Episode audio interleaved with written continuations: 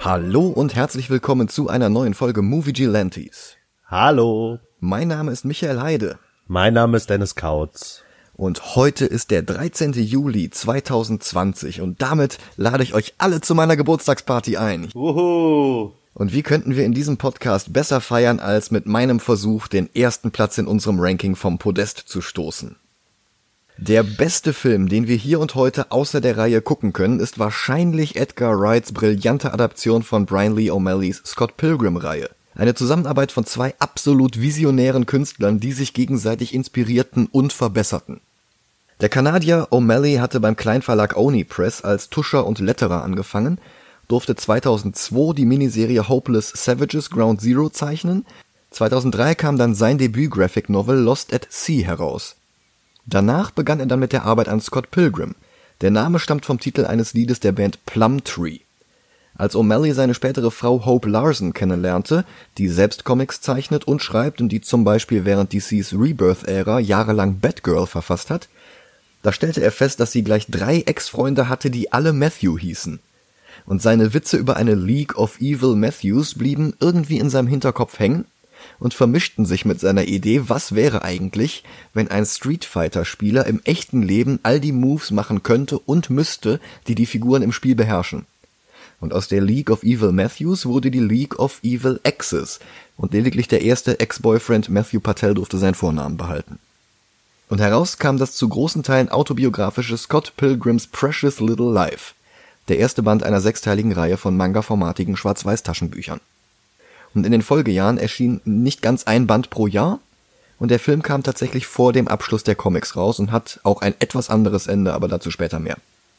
Auf der anderen Seite des Atlantiks hatte mein mindestens drittliebster lebender Regisseur Edgar Wright in seiner Jugend die Western-Persiflage A Fistful of Fingers gedreht. Sein Durchbruch war aber die Scott Pilgrim thematisch recht ähnliche TV-Serie Spaced die in zwei Staffeln das Leben der nichtsnutzigen Twenty-somethings Tim und Daisy zeigte, gespielt vom damals noch unbekannten Simon Peck und von Jessica Stevenson.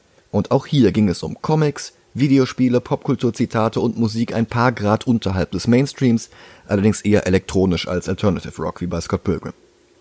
Und eine Spaced-Folge, in der Tim auf Drogen zu viel Resident Evil 2 spielte und dann überall Zombies sah, führte 2004 zeitgleich zum ersten Band von Scott Pilgrim zu Wrights erstem Kinofilm Shaun of the Dead. Das ist die einzige Folge von der Serie, die ich sogar kenne. Ist auch eine ziemlich gute, aber du, du solltest die ganze Serie kennen, die ist so phänomenal. Und bei der Pressetour für Shaun of the Dead hatte er dann tatsächlich den ersten Band von Scott Pilgrim in der Hand. Und da kam dann das erste Mal die Idee auf, da einen Film draus zu machen und der Film floppte brutalst.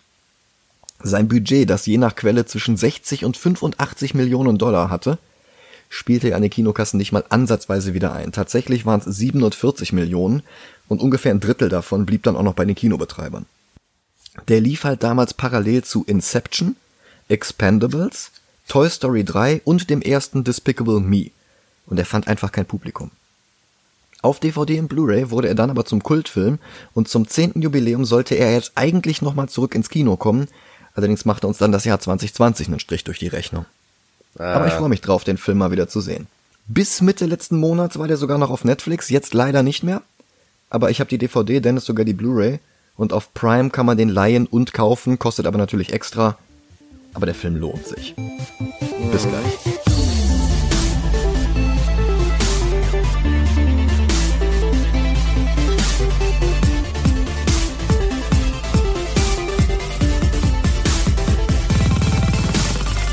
Und da sind wir wieder. Hallo. Ich liebe den Film. Der fängt direkt so unglaublich gut an. Das Universal-Logo in einer 16-Bit-Version von Edgar Wrights Bruder Oscar mit einem Chiptune-Remix der klassischen Universal-Fanfare. Das versetzt dich sofort in die richtige Stimmung für den Film. Ja. Das, das Logo war eigentlich nur als Platzhalter für eine etwas aufwendigere Version gedacht gewesen, kam aber bei den ersten Testvorführungen so gut an, dass sie es gelassen haben. Das erste Bild im Film ist dann direkt das erste Bild aus dem Comic. Der Himmel, der Baum, das schneebedeckte Haus. Also Wright hat in der ersten Hälfte des Films enorm viele Panels eins zu eins in das Medium Film übertragen. Hier und da mal ein Schwenk oder ein Zoom, der auf der statischen Papierseite natürlich nicht möglich war, aber sonst so nah an der Vorlage wie Sin City. Und Bill Hader aus Saturday Night Live, Superbad und S2 spricht den Erzähler, der die ersten Captions laut vorliest. Und wir haben beim Schwenk den Baum runter einen Soundeffekt direkt aus einem Videospiel, den ersten von vielen, nämlich das Intro zu The Legend of Zelda A Link to the Past. Oh ja. Edgar Wright hatte extra Nintendos Shigeru Miyamoto angeschrieben und um Erlaubnis gebeten, weil er Koji Kondos Musik als die zeitgenössische Version von traditionellen Kinderliedern und Abzählreimen gesehen hat. Und Miyamoto durfte den Film dann auch vor Presse- und Testscreenings sehen und gab ihm einen Hochdaumen. Und dann sehen wir das Innere des Hauses und die Dialoge sind wirklich eins zu eins aus dem Comic entnommen. Also gerade die erste Hälfte, wenn sie noch den ersten Band von den Comics adaptieren, das ist so dicht dran, wie es nur irgendwie geht. Und wir lernen hier die Band Sex Bob Omb kennen. Schlagzeugerin Kim Pine, gespielt von Alison Pill, die hatten wir schon in Snowpiercer als Lehrerin. Und Kim ist die Ex-Freundin von Scott und war tatsächlich der erste Charakter aus der Story, den O'Malley erfunden hatte, eigentlich für ein Superheldenteam wie die X-Men. Und Alison Pill spielt in Picard mit Patrick Stewart. Steven Stills, benannt nach dem Mitglied von Buffalo Springfield und Crosby, Stills Nash, gespielt von Mark Webber. Der wuchs bei seiner obdachlosen Mutter in den Straßen von Philadelphia auf und hatte dann den Durchbruch mit Independent-Filmen. Er spielte in Green Room mit Patrick Stewart. Seine Mutter wurde Menschenrechtsaktivistin und war 2012 Vizepräsidentschaftskandidatin der Grünen Partei in den USA. Krass. Young Neil, benannt nach dem Musiker Neil Young, ist eher das Maskottchen der Band und hätte im Comic eigentlich neun Jahre alt sein sollen, bis es sich O'Malley anders überlegte. Der größte Fan, der bei allen Proben und Konzerten dabei ist und der im Verlauf der Geschichte sogar noch als Bassist einsteigen wird. Aber noch ist seine Geschichte nicht geschrieben, was durch die drei leeren Panels auf seinem T-Shirt verbildlicht wird. Er wird gespielt von Johnny Simmons aus 21 Jump Street. Der spielte in Vielleicht lieber morgen mit Patrick Stewart mit Flash-Schauspieler Ezra Miller, aber dessen Rollenname war Patrick Stewart. Ha! Keine Verbindung zu Charles Xavier hat ausgerechnet Michael Cera, der Schauspieler von Scott Pilgrim, dem Xavier's School for Gifted Youngsters Aufnäher tragenden Protagonisten des Films. Und Sarah ist quasi der Jesse Eisenberg für Besserverdienende und hat schon mit elf Jahren angefangen zu schauspielern. Neben kleinen Rollen in Filmen wie Confessions of a Dangerous Mind, wo er den jungen Sam Rockwell spielte, hatte er seinen Durchbruch mit der Sitcom Arrested Development und mit den Komödien Superbad und Juno. Arrested Development ist die Serie, mit der die Russo-Brüder bekannt wurden, die später ein paar unwichtige kleine Marvel-Filme gedreht haben. Oh ja. Und schade, dass es nur drei Staffeln Arrested Development gibt und niemals, niemals mehr gedreht wurde. Sehr, sehr schade. Sarah ist übrigens der einzige, dessen Gesichtszüge überhaupt nicht wie O'Malleys Zeichnungen aussehen, aber er trifft den Charakter, die Mimik und diese dorky Awkwardness absolut perfekt. Der war die erste und einzige Wahl für die Rolle und man sieht auch warum. Scott ist gerade Mittelpunkt des Gesprächs, weil herauskommt, dass er eine Highschool-Schülerin datet. Knives Chow. Und er hat sie im Bus kennengelernt. Sie ist 17, er ist 22, was immerhin ein Jahr jünger als im Comic ist, da ist er 23. Und das ist das erste Indiz dafür, dass Scott vielleicht nicht unbedingt der beste Charakter in der Geschichte ist. Zwar sieht er das alles sehr harmlos, immerhin haben sie bisher nur Händchen gehalten und sich nicht mal geküsst, aber selbst das würde man heute wohl Grooming nennen. Ich meine, ich sage ja jetzt nicht, dass er ein pädophiler Verbrecher ist, aber so ganz koscher ist das alles trotzdem nicht. Und Sarah selbst nennt Scott auch a piece of shit. Als er sein Alter nennt, ploppt übrigens ein kleiner Kasten mit seinem Namen, seinem Alter und dem Rating Awesome auf. Und diese dem Comic nachempfundenen Caption Boxes sind laut Wright unser Einblick in Scotts Gedankenwelt, was dadurch offensichtlich ist, dass ihn sonst wohl niemand Awesome raten würde. Bis auf vielleicht uns am Ende dieser Episode. Das Geräusch, mit dem die Caption eingeblendet wird, ist die Flöte aus A Link to the Past. Und es klingelt an der Tür und Scotts Gedankenwelt blendet ein onomatopoetisches Ding-Dong ein. Und es ist Knives, gespielt von Alan Wong aus Glow. Die musste für die Rolle dreimal vorsprechen, obwohl Wright schon beim zweiten Mal davon beeindruckt war, dass sie einen grünen Gürtel in Taekwondo hat. Und als Scott ihr die Tür öffnet, sieht man sein T-Shirt, das er auch in den Comics trägt. Es ist das Distressed Heart T-Shirt der Band Smashing Pumpkins. Allerdings können die abgebildeten Initialen SP halt auch für Scott Pilgrim stehen. Und überhaupt ist Scott Pilgrim im Comic wie im Film eng mit Smashing Pumpkins verwoben. Der dritte Band der Reihe hieß Scott Pilgrim and the Infinite Sadness, frei nach dem dritten Smashing Pumpkins Album Melancholy and the Infinite Sadness. Und der vierte Track auf Melancholy heißt Zero und das dazugehörige Shirt trägt Scott später auch noch, weil die Null die ihm zugewiesene Zahl in diesem Film ist, aber dazu später mehr. Knives wird den Bandmitgliedern und Neil vorgestellt und alle bekommen die Caption Boxes wie Scott eben.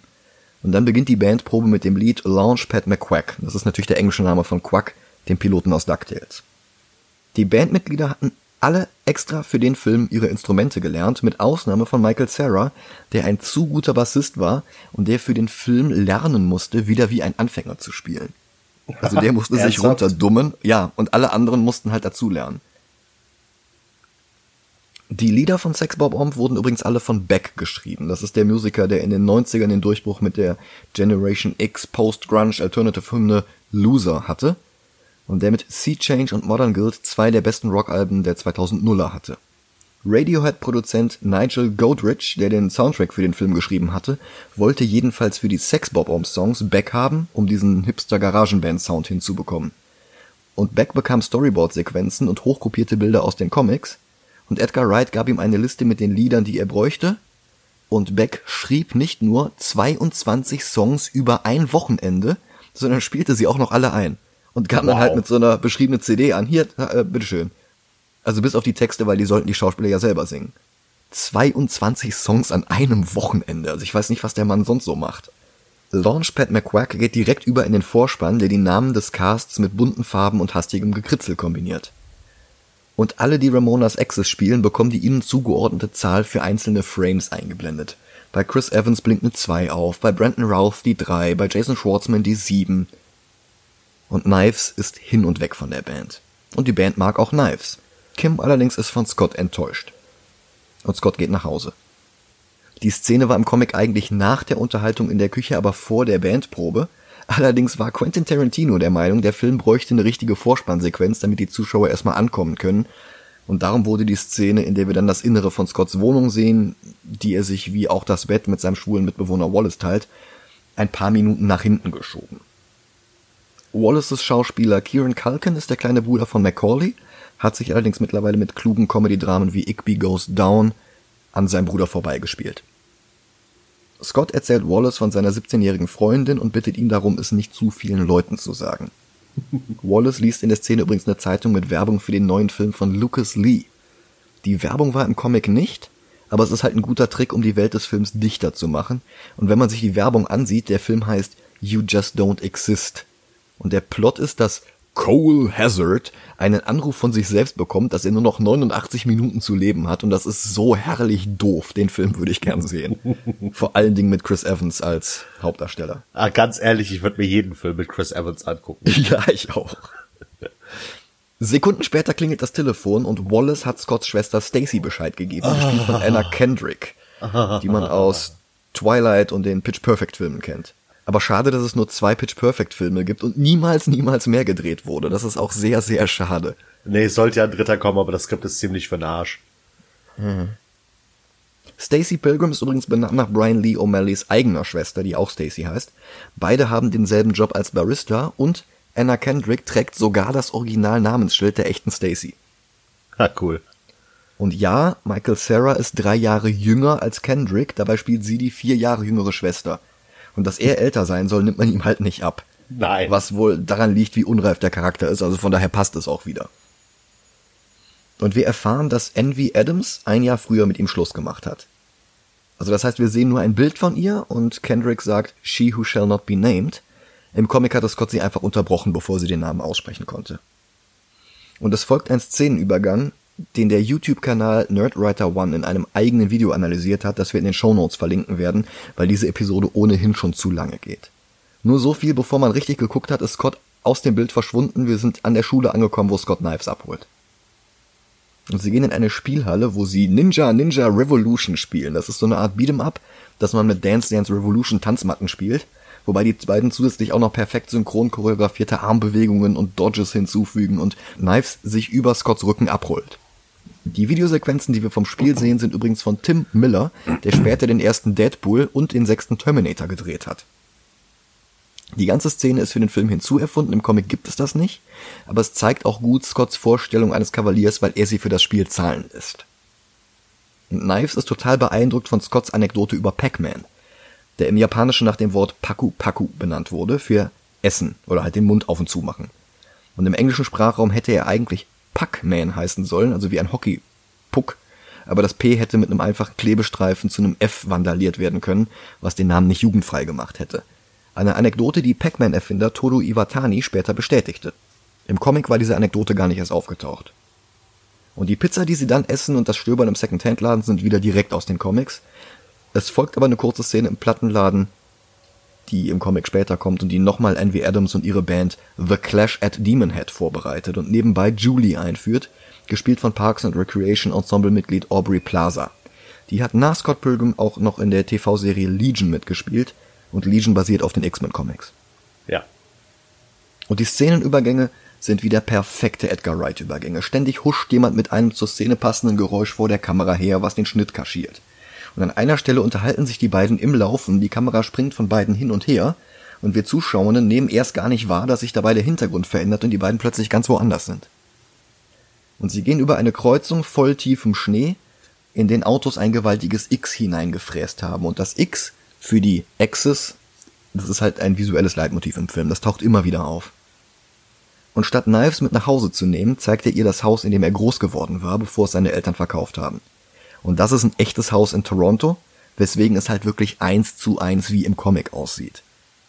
Es gibt von dem Comic mittlerweile eine Farbversion und da ist hinten noch so Special Features Zeug drin und da hast du halt auch Fotos von den einzelnen Schauplätzen der Comics. Und du siehst halt wirklich, das sieht original so aus. Und wenn die dann halt genau an dem Ort drehen, dann ist es halt wirklich perfekt. Das ist cool. Ja. Und dass die Szene dort direkt in einen von Scotts Träumen hineinschneidet, war im Comic auch so. Scott findet sich plötzlich in der Wüste wieder und er fühlt sich enorm einsam, als plötzlich eine hübsche junge Frau mit Rollschuhen, magenta Haaren und einem gleichfarbigen Stern auf ihrer Tasche auftaucht und ihn darauf hinweist, dass er nur träumt. Und diese Frau geht ihm von da an nicht mehr aus dem Kopf. Die wird übrigens gespielt von Mary Elizabeth Winstead, die hatte ihre Anfänge in Horrorfilm-Fortsetzungen wie The Ring 2 oder Final Destination 3. Ihr Durchbruch war dann aber 2007, als sie sowohl eine der Hauptrollen in Tarantinos Death Proof als auch John McClanes Tochter in Stück langsam Teil 1 zu viel spielte. Nach Scott Pilgrim hatte sie dann noch Rollen im The Thing Pre-Make Quill oder Ten Cloverfield Lane. Wir haben sie aber auch schon auf unserer Liste, denn sie war Huntress in Birds of Prey. Ja, am nächsten Tag ist Scott mit Knives in der Bücherei, ebenfalls ein real existierendes Gebäude, das in Comic und Film identisch aussieht. Und dort sieht Scott sie wieder. Die mysteriöse Frau mit den pinken Haaren, von der wir gleich erfahren werden, dass sie Ramona Flowers heißt. Und Scott hat übrigens jetzt auch ein pinkes T-Shirt an, passend zu ihren Haaren. Und dass er einen Moment später bei der Bandprobe geistig abwesend die ganze Zeit dieselbe Note gespielt hat, funktioniert im Film noch viel besser als im Comic. Weil wir diese Note schon während der Büchereiszene hören aber halt nicht als von ihm gespielt wahrnehmen, was den Übergang unglaublich viel eleganter macht. Stephen Stills, der noch in der Bücherei plötzlich von links ins Bild kommt und Scott aus seiner Trance reißt, der sich abrupt im Proberaum wiederfindet, ist halt sehr viel aufregender als einfach nur Seite umblättern mit dem Haus von außen im ersten Panel und einer Sprechblase, die einfach nur Scott enthält. Und dass Kim fragt, ob Scotts Freundin ihn ablenkt, ist wie im Comic. Scotts verwirrtes, meine Freundin, weil er im Geiste noch bei Ramona ist, ist allerdings für den Film hinzuerfunden. Das ist so ein starker Moment. Knives, die nichts gesagt hatte, jetzt aber völlig eingeschüchtert, ich bin noch leiser, antwortet, ist dann wieder aus der Vorlage. Und eine Scene Transition später sind sie schon auf dem Weg zu Julies Party. Im Hintergrund ist die Neonreklame eines Ladens namens Flight Center, aber das L flackert und geht ständig aus, womit nur Fight Center übrig bleibt, was den Rest des Films ziemlich gut zusammenfasst. Ein anderer Regisseur hatte bei diesem etwas plumpen Gag voll draufgehalten, damit es auch die Dovis in der letzten Reihe sehen. Aber bei Wright ist das einfach nur ein Hintergrund-Easter Egg. Weil er sich darauf verlassen kann, dass er genug Witz im Vordergrund hat, damit du auch mit dem Film zufrieden bist, wenn du nicht die ganze Zeit aufmerksam jedes einzelne Frame studierst. Julies Party ist langweilig. Aber Scott nutzt die Gelegenheit, um Michael Como anzusprechen. Der war ein Bekannter von O'Malley aus der Toronto Hipster-Szene und ist ohne große Veränderungen im Comic verewigt worden. Und der echte Como hat sich dann für die Rolle beworben, um sich selbst zu spielen, hat den Part aber nicht bekommen, was ich mir irre frustrierend vorstelle. Wow. Und Nelson Franklin, der die Rolle jetzt stattdessen spielt, sieht interessanterweise weniger aus wie der echte Como und mehr wie ein nicht halbkoreanischer O'Malley. Aber vielleicht interpretiere ich da auch nur zu viel rein. Como kennt jedenfalls alle und jeden und Scott fragt ihn, ob er ein Mädchen kenne, was ungefähr so aussieht. Und im Comic hält er sich zwei Finger vor die Ohren, um die Frisur nachzuahmen.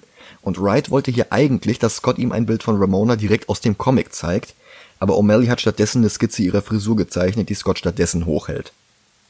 Und Scott trinkt Coke Zero, was natürlich dem Zahlenleitmotiv des Films geschuldet ist. Como erkennt jedenfalls Ramona und erwähnt, dass sie auch auf dieser Party sein soll und Scott findet sie. Neben einem Lichtschalter in über zwei Metern Höhe. Gedreht wurde die Party in einem echten kanadischen Studentenwohnheim und der Schalter war tatsächlich dort und verwirrte Wright und die Filmcrew. Und tatsächlich waren da wohl oft Partys und Leute lehnten sich hin und wieder gegen die Wand, was immer gleich den ganzen Raum abdunkelte, weswegen der Schalter nach oben verlegt wurde. Heißt es zumindest. Und Scott erzählt Ramona als Eisbrecher die Pac-Man-Anekdote. Im Comic hatte er ihren Schuhen ein Kompliment gemacht und wir sehen, warum Wright die Story zum Film hinzugefügt hatte, um den Kontrast zu der sehr enthusiastischen Knives herauszuarbeiten. Ramona ist nämlich überhaupt nicht beeindruckt.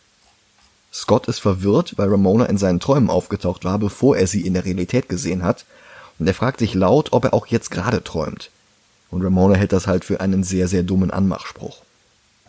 Scott stalkt sie für den Rest der Party, was im Comic genauso war, was die Bewegung im Film, mit der er sich dann ins Bild schiebt, aber so viel lustiger macht. Scott erfährt, dass Ramona US-Amerikanerin ist und wohl einen Freund in New York haben soll, dass sie frisch nach Toronto gezogen ist und als Botin für Amazon.ca arbeitet. Steven Stills erwähnt, dass sie sich wohl frisch von ihrem Freund getrennt hat, aber Julie ist sich nicht sicher, weil Ramona hin und wieder von einem Gideon spricht.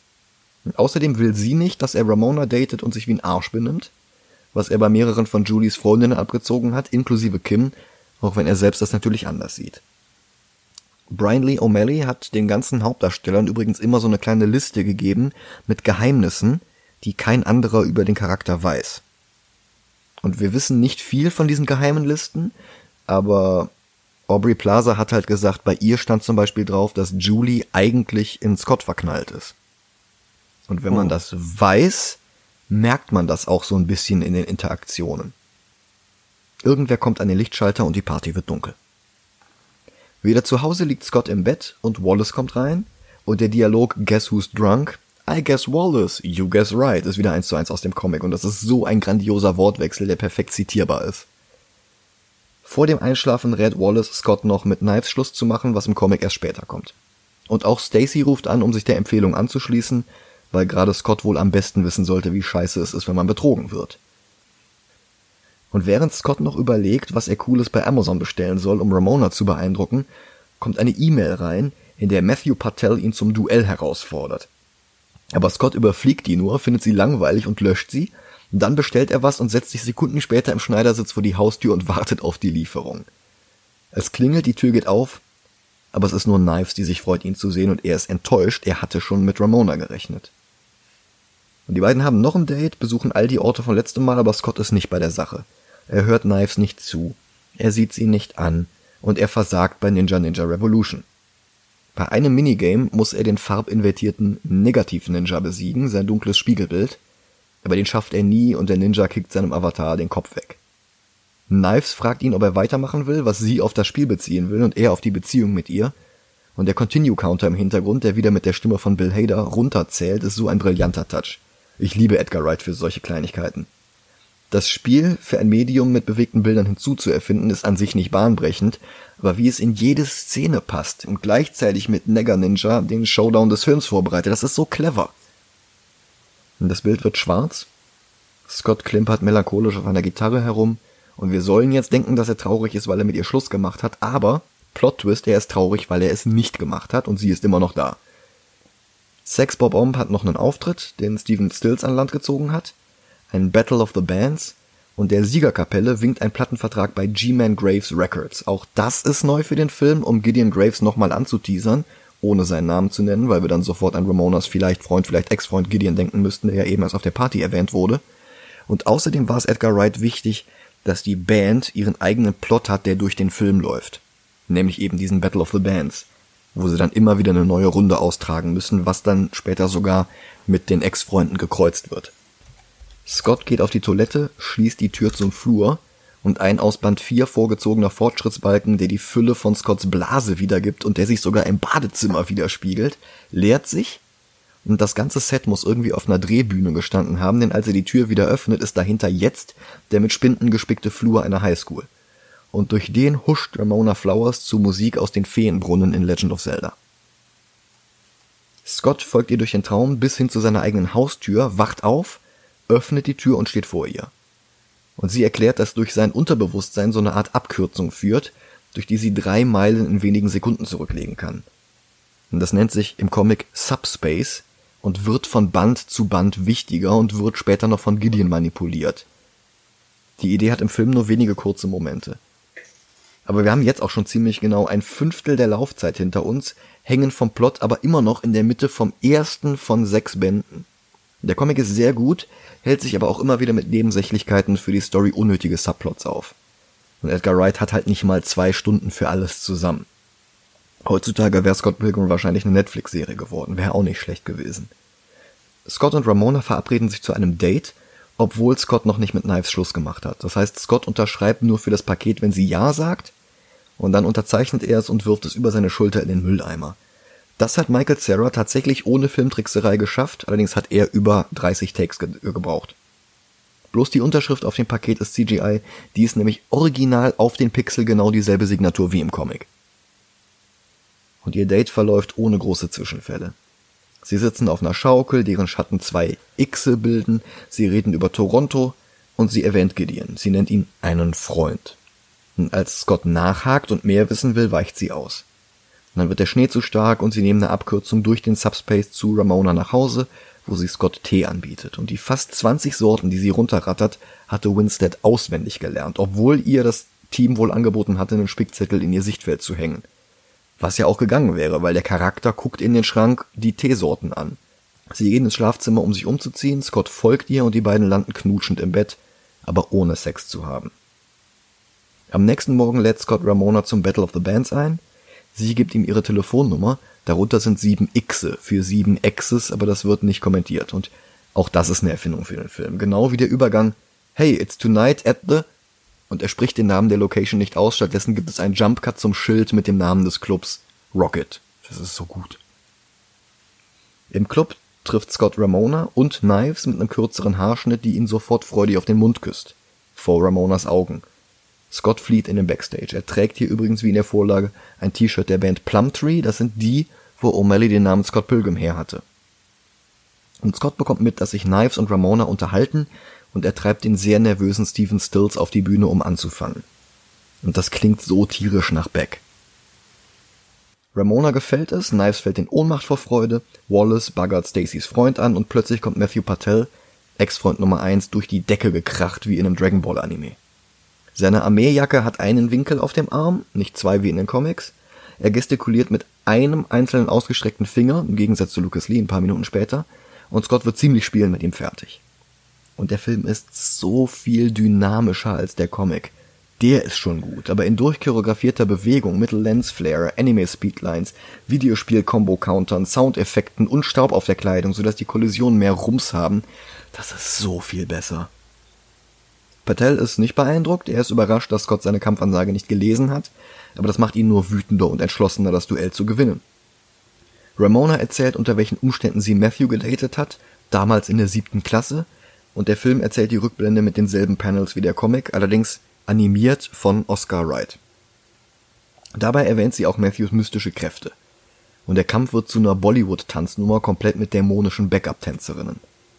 Edgar Wright hat auch mal gesagt, dass er den Film als eine Art Musical sieht, bloß dass die Leute nicht singen, sondern alle Nase lang anfangen, sich gegenseitig eins auf die Mütze zu geben.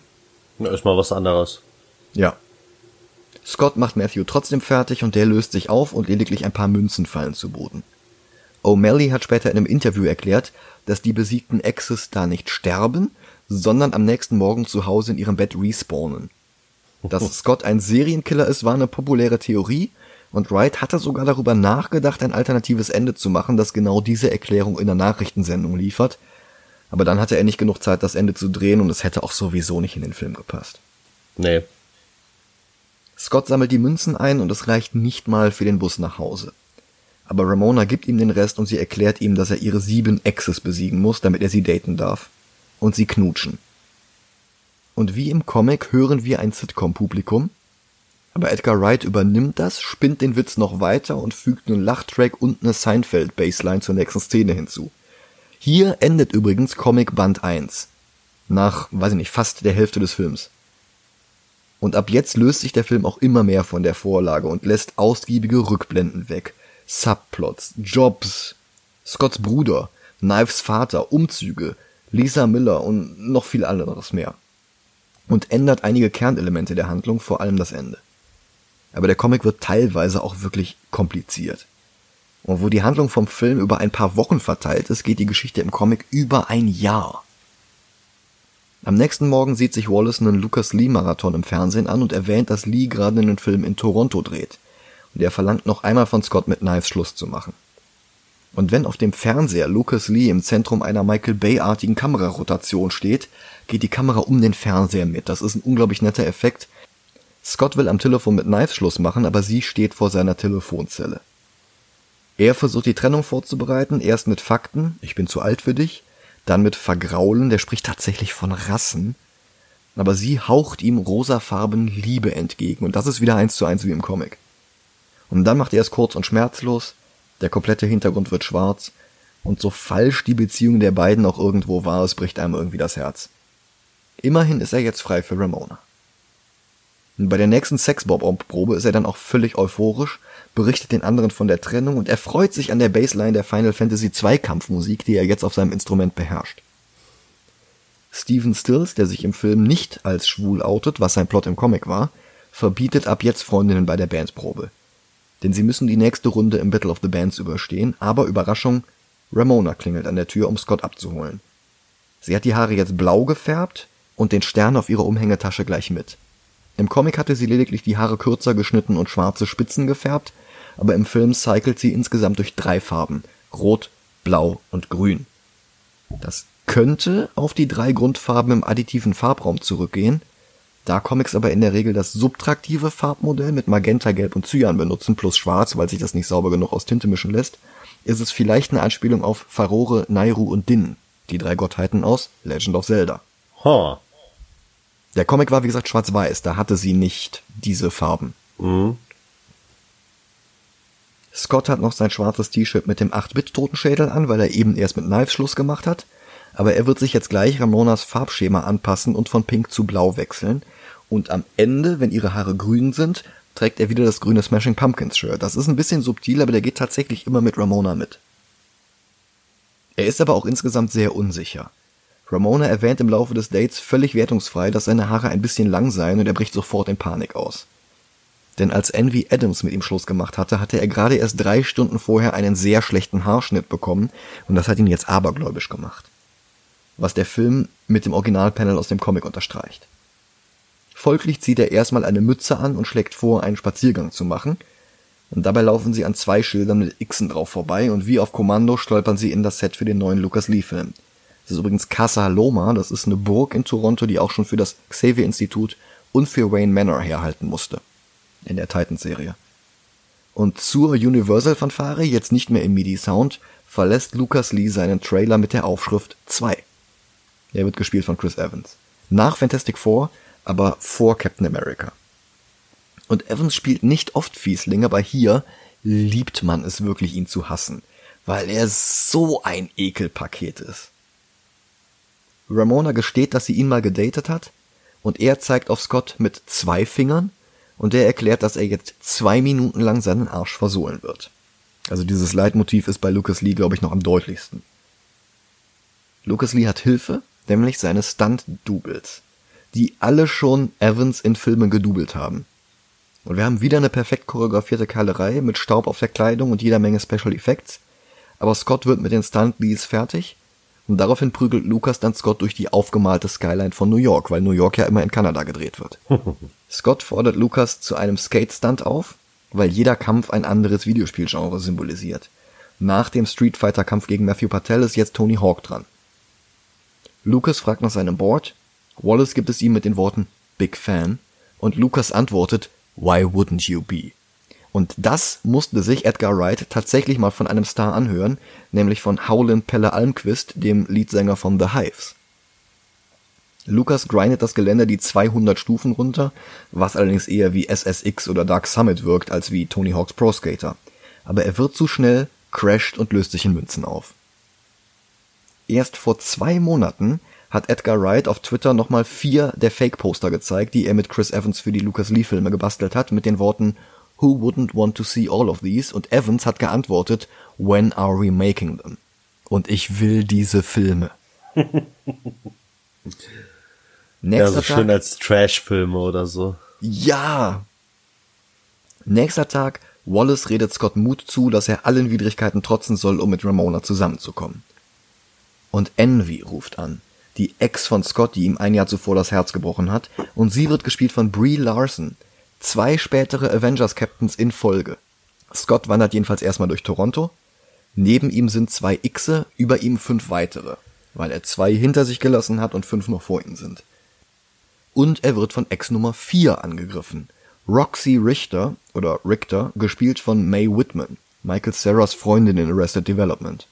Auch wenn sie hier nicht wiederzuerkennen ist. Er handelt einen Aufschub aus und er bittet seine Schwester um Hilfe, aber sie versetzt ihn. Er trifft Ramona, aber Envy wartet auf ihn. Und der Jumpcut, wenn sie seine zotteligen Haare anspricht und er einen Frame später schon seine Mütze aufhat, die er vorher gar nicht dabei hatte, da lache ich jedes Mal drüber. Envy ist jedenfalls wieder in der Stadt und in Scotts Kopf. Und sie hat auch noch Steven Stills gefragt, ob Sexbomb nicht Vorgruppe für Clash at Demon Head sein wollen. Knife sieht von außen durchs Fenster, wie Scott seinen Kopf mit einer Item-Get-Zelda-Fanfare an Ramonas Schulter legt und sie färbt sich erstmal selbst die Haare blau. Sie beschwert sich, dass Ramona bestimmt schon 25 ist. Und als Scott Pilgrim 2010 ins Kino kam, war Ellen Wong, also die Schauspielerin von Knives, selbst 25. Hm. Und beim Konzert ist sie dann mit Young Neil zusammen. Und Envy betritt die Bühne. Ende von Comicband 2 von 6. Der Film ist jetzt schon mehr als zur Hälfte rum. Und Scott erkennt den Bassisten, für den Envy ihn damals verlassen hat. Und Ramona erkennt den Bassisten, denn er ist ihr Ex Nummer 3. Und folgerichtig spielt er auch in einer Drei-Personen-Band und hat eine dicke 3 auf dem T-Shirt. Scott trägt jetzt ein Zero-T-Shirt, weil er halt die Null ist in den Ex-Freunden. Und Brie Larson ist echt gut als Sängerin. Bevor sie ihren Durchbruch als Schauspielerin hatte, hatte sie eine Karriere als Popstar mit Hits wie Life After You, She Said und Hope Has Wings. Danach sitzen alle zusammen backstage. Knives fangirlt etwas zu penetrant, woraufhin Todd ihr die blaue Farbe aus den Haaren prügelt. Im Comic kam der Schlag übrigens nicht von Todd, sondern von der Schlagzeugerin mit der Sonnenbrille und dem Cyborg-Arm. Und Todd wird gespielt von Brandon Routh. Ah, ich liebe ihn. Ich auch. Aber diesmal ist er kein Superman, sondern eher ein Super Saiyajin mit leuchtenden Augen und blonden Haaren. Und obwohl Scott ihn einen Cocky Cock nennt und allen Zorn mobilisiert, ist Todd stärker. Weil er Veganer ist. Und er wirft Scott durch die Wand und prügelt ihn 40 Meter in die Luft. Und als Scott landet, gibt ihm Ramona noch eine O'Malley Artwork Rückblende, in der wir auch erfahren, dass Todd für sie einen Loch in den Mond gepuncht hat, weswegen der auch den ganzen Film über immer ein kleines Loch hat. Todd schlägt Scott durch die nächste Wand, der schnappt sich seinen Bass und der nächste Boss Battle ist ein Bass Battle. Nach Street Fighter und 1080 Skateboarding haben wir jetzt also Guitar Hero. Und Todd gewinnt. Scott bietet ihm eine von zwei Bechern Kaffee an, aber Todd liest seine Gedanken und sieht in Scotts Geist, in welchen Becher er Kuhmilch gegeben hatte und nimmt den anderen. Aber das ist der mit Kuhmilch. Scott hatte sich nur sehr bildlich vorgestellt, Milch in den anderen Becher zu kippen. Und so trinkt er jetzt Milch und verliert sofort seine veganen Superkräfte. Damit nicht genug kommen zwei Vegan-Polizisten durch die Wand und nehmen ihn fest. Was übrigens die einzigen Schauspieler über 30 waren in dem Film. Ja, genau. Das eine ist Thomas Jane aus Punisher, The Mist und Buffy the Vampire Slayer. Mhm. Der andere wird gespielt von Clifton Collins Jr. aus Star Trek, Boondock Saints 2 und Westworld. Die Milch im Kaffee ist übrigens nicht sein erstes Vergehen, was zum wunderbar zitierbaren Satz Chicken isn't vegan führt. und Scott kopfnusst ihn zu einem Haufen Münzen. Danach streitet er sich mit Ramona in einem Club namens Club 4 über ihre jeweiligen Exes und ob Scott ein Arsch ist oder nicht. Scott spricht immer wieder von Ramonas Ex-Freundin und sie korrigiert ihn immer wieder Exes. Und er rafft es nicht, bis Roxy wiederkommt, Ex Nummer 4. Und wir sehen in einem Geist eine Anzeige von No Clue auf Gets It springen, komplett mit einem Sonic Ping Sound. Und Scott will gegen Roxy kämpfen, aber Ramona holt einen gigantischen Hammer aus ihrer Subspace-Tasche und geht dazwischen. Roxy kämpft mit einer Ivy Valentine Schwertpeitsche. Im Comic hat der ganze Kampf im Subspace stattgefunden. Ramona besiegt Roxy, aber das zählt nicht, weil Scott es selbst machen muss. Und wo der Comic jetzt erstmal 60 Seiten Filler dazwischen packt, bevor Scott sie mit dem Schwert der wahren Liebe zerteilt, greift sich Ramona im Film Scott und verprügelt Roxy mit seinen Händen wie eine Puppenspielerin. Was die Szene sehr viel dynamischer und sehr viel unterhaltsamer macht. Roxy Nightcrawlert sich allerdings zwischen sie und holt zum entscheidenden Schlag gegen Scott aus, als Ramona ihm Roxys Schwachstelle zuruft. Ihre Kniekehlen.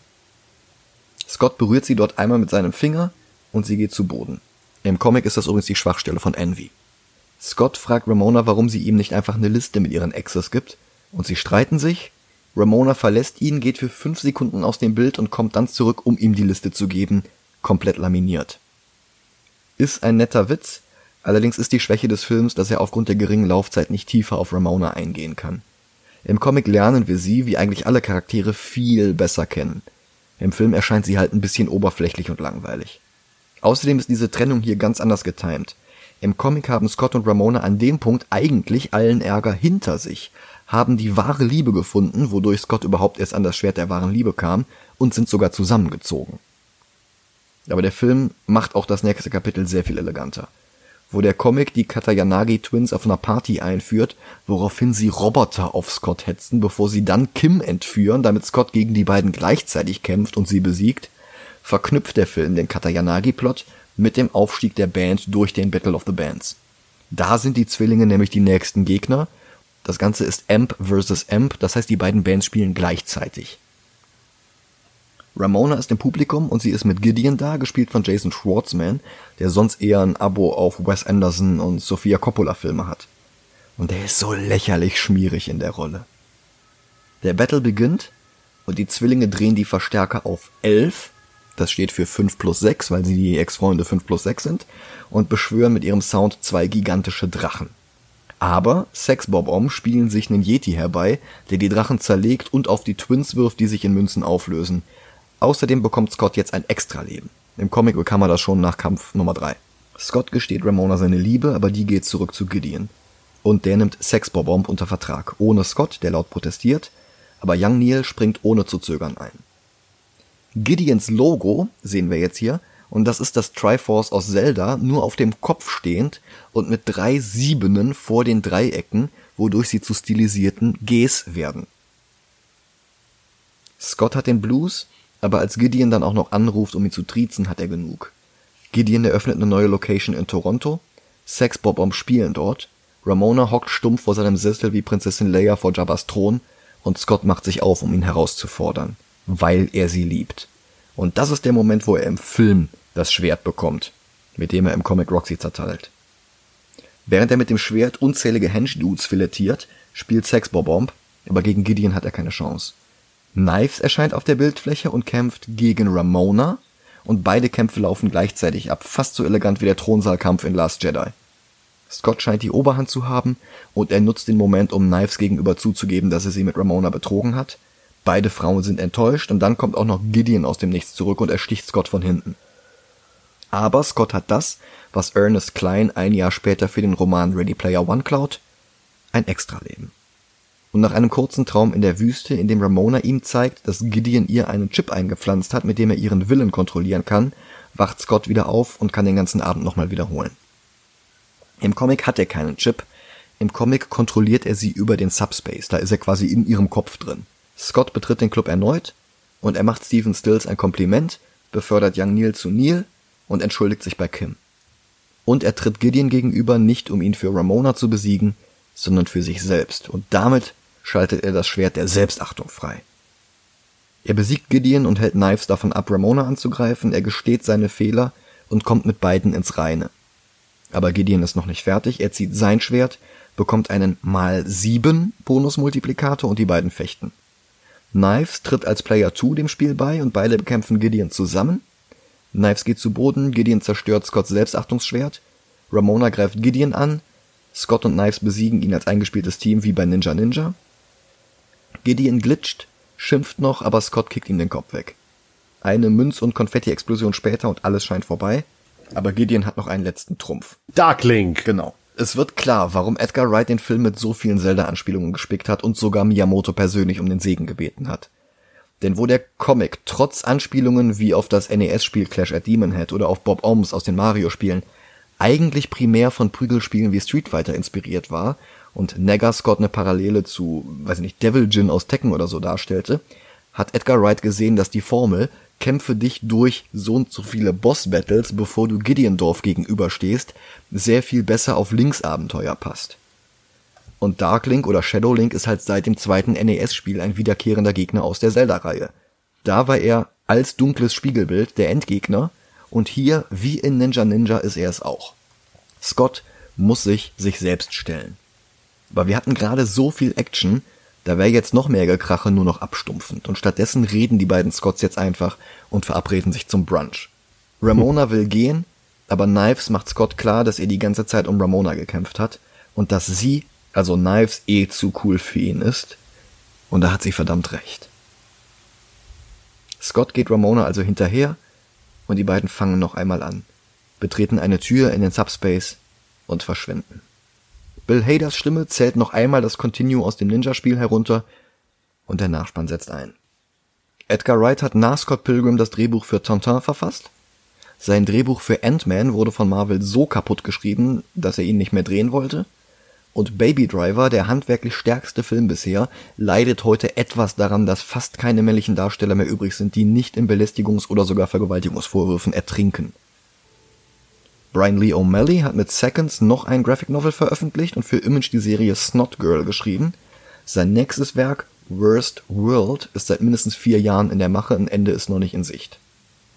Und wir müssen jetzt ein letztes Duell für heute ausfechten. Oh ja. Denn so sehr ich Spider-Verse liebe, Scott Pilgrim hat das alles auch gemacht. Besser und dann auch noch mit echten Schauspielern. Ähm, ich halte mich komplett raus. Was? Ja, ich, ich muss mich raushalten, Warum denn das? weil der Film für mich nicht Top Ten ist. Noch nicht mal Top 10. Nein. Der Film ist gut, keine Frage. Aber keine Ahnung, der Film ist für mich nicht auf einem Level von ja, okay, den zehnten Platz vielleicht noch, aber ich finde alle anderen neun Filme fand ich finde ich viel besser. Hm. Und deswegen halte ich mich komplett raus. Wenn du sagst, du möchtest den über Into the Spider-Verse ranken, dann mach das. Also ich, ich würde es vielleicht mal versuchen zu erklären, warum ich den so weit oben sehe. Du sagst, er ist besser als 10, das sehe ich auch so. Das ist Batman Mask of the Phantasm. Ich finde die Action besser als bei Snowpiercer. Ich finde die Handlung zusammenhängender als bei Iron Man. Ich finde ihn stimmiger als Spider-Man, wo du einerseits wirklich ernste Szenen hattest und andererseits Willem Dafoe in einer Blech Power Rangers Maske. Blade ist auch ziemlich gut, aber hat null Tiefgang. Und die Idee, dass Scott irgendwie als Arsch anfängt und im Laufe des Films dazulernt, Selbstachtung gewinnt und mit sich selber wortwörtlich ins Reine kommen muss, das ist halt besser als Blade kämpft gegen Deacon Frost.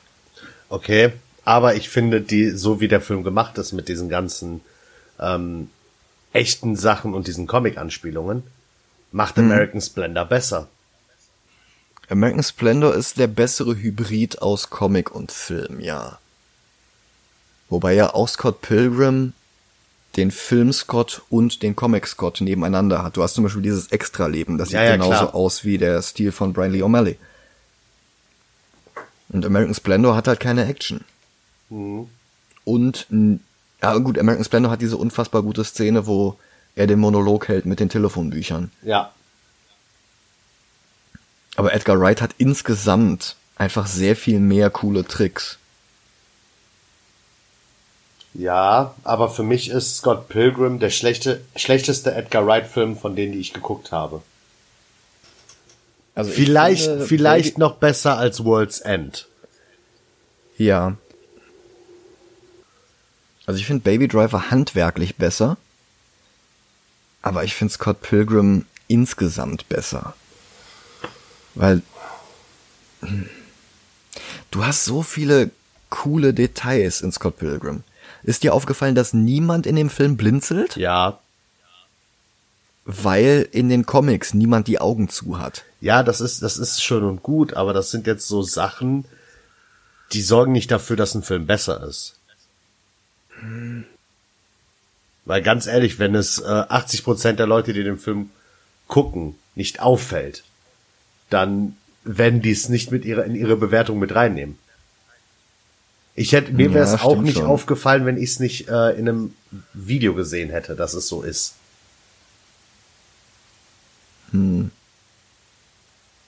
Superman, Spider-Man 2, Alita Battle Angel und Into the Spider-Verse. Finde ich alle viel besser, vor allem die ersten beiden.